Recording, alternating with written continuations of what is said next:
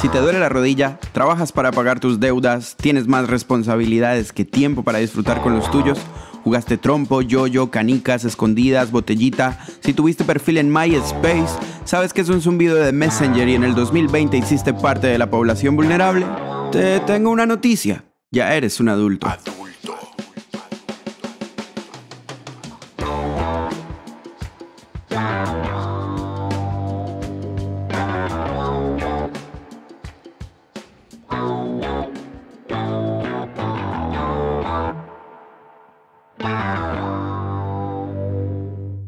Según el diccionario, se es adulto al dejar la adolescencia y al llegar a un pleno desarrollo físico y mental.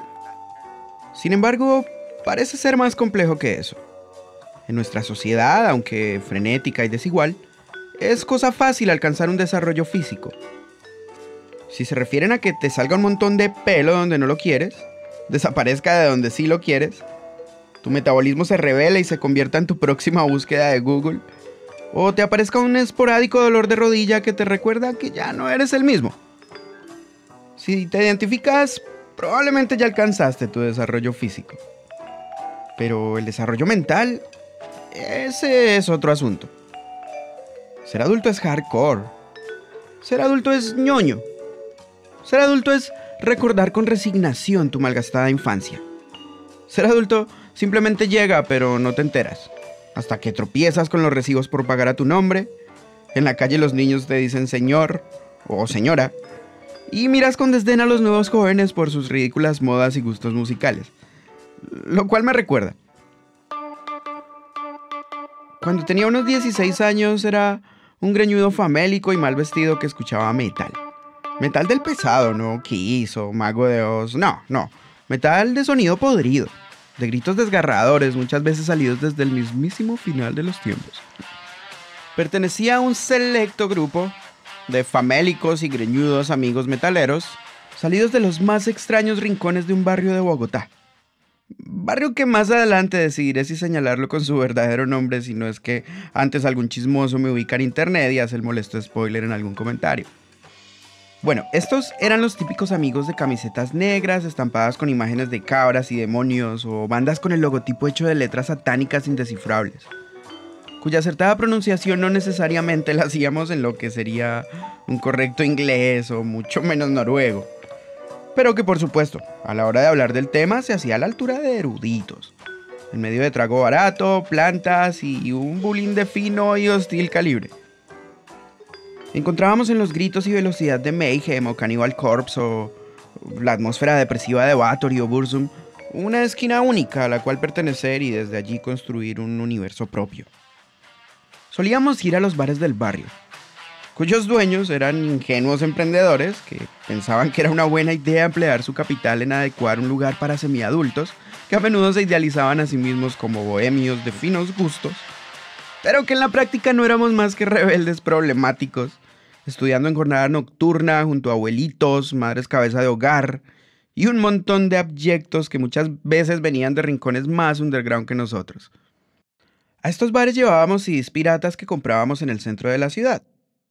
Los escuchábamos mientras tomábamos cerveza y sacudíamos la cabeza levantando las manos en señal de cuernos y gritando nuestras mejores voces guturales y rasgadas Alaridos más indescifrables aún que las del propio disco que sonaba. Viejos tiempos. Me viene a la cabeza ese meme de, ay, ¿por qué no te conocía antes? pues menos mal. Y bueno, no es como que en este momento de mi vida sienta alguna clase de nostalgia o esté añorando sentarme en una mesa con mis distantes amigos a escuchar metal y gritar como poseídos, nada.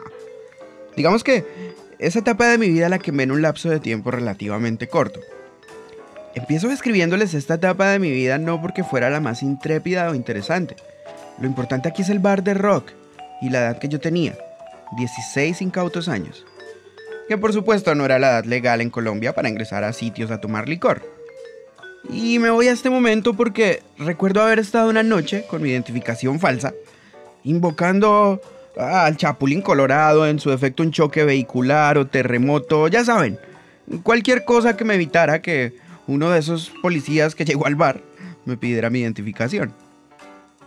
Pues pasa que en ese entonces al parecer era muy fácil para un adolescente de bajos recursos económicos como yo falsificar el precario formato de lo que se usaba como identificación provisional de la época, que no dejaba de ser más que una fotocopia en papel cartulina de la identificación auténtica de algún amigo ya mayor de edad que alcahueteaba tal gestión.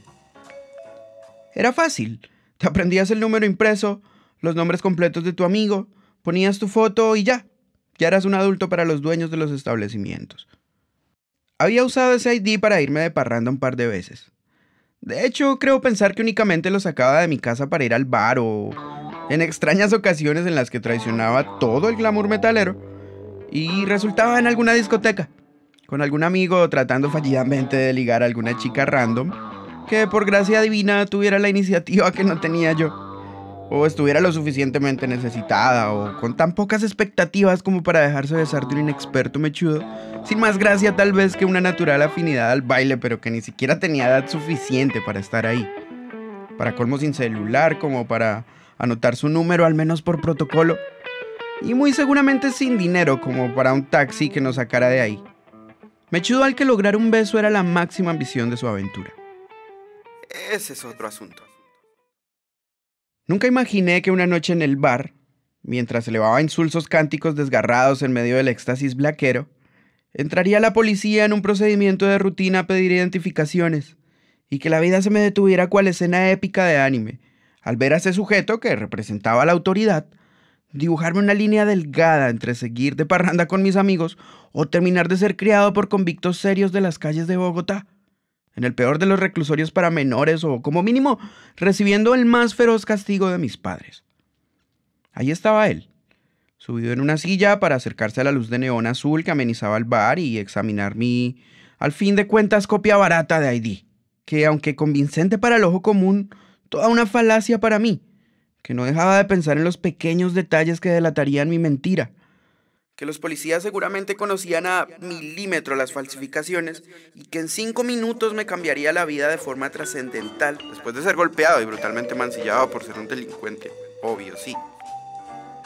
Maldecía ser el único de mi selecto grupo que no poseía su propia identificación, que lo acreditara como individuo legalmente apto para beber hasta perder el conocimiento, vomitar en las esquinas y arriesgar la vida a altas horas de la madrugada en las inciertas calles de mi barrio tambaleándome para llegar a casa y no recordar nada al otro día, como debería ser. Ser adulto es hardcore.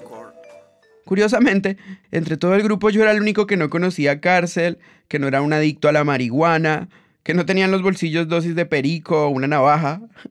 Y por ende, al final yo no tenía mucho que esconder. No debía estar más preocupado que todo ese vulgo de adultos legales con los bolsillos llenos de delitos que les aseguraban prisión real. ¿Por qué no te conocía antes? En mi mente solo estaba la desdicha de no ser mayor de edad y tener que hacer malabares para embriagarme con la gente, digamos, cool de mi barrio. Y lo peor, faltaban dos eternos años para que eso pasara. Ser adulto es ñoño. Ok, pues hoy tengo 32 años. Es viernes y acabo de recibir un WhatsApp con una foto semidesnuda de quien para fines de redacción llamaremos Karina. Y esta foto de Karina viene seguida de un mensaje que dice, y entonces, ¿me vas a dejar ir solita? A lo que le respondo, sí, te vas solita. Ella me pregunta que cuál es mi excusa y yo le digo que no hay excusa, que simplemente no me interesa su plan de salir a tomar un viernes en la noche y volver juntos a perdernos en las milas del coito. Lo cierto es que ya tengo la certificación legal para atiborrarme de licor en cualquier punto de la ciudad. Incluso con una elevada probabilidad de volver a casa con un relevante ejemplar femenino, que me envía fotos sugerentes a mi smartphone. Pero no, ahora que tengo la libertad de danzar en cada infierno de Dante, estoy en mi casa obedeciendo al adulto responsable, lejos del bullicio y la algarabía, lejos del baile sudoroso y sensual, decidiendo empezar este proyecto de podcast que como muchos de mis emprendimientos seguramente no vaya a ningún puerto. Me pregunto cómo pasó todo esto. Apuesto que mi yo de 16 llegaría a casa de Karina a los 10 minutos, tan solo a conseguir un beso. Realmente somos dos sujetos diferentes. Y no me explico cómo pasó. Supongo que es lo que descubriremos juntos en esta temporada de Cosas de Adulto. Si les gusta Cosas de Adulto, dejen un like, compartan Reporten vida con un comentario. Nos vemos en el próximo podcast que estaré hablando sobre el trabajo.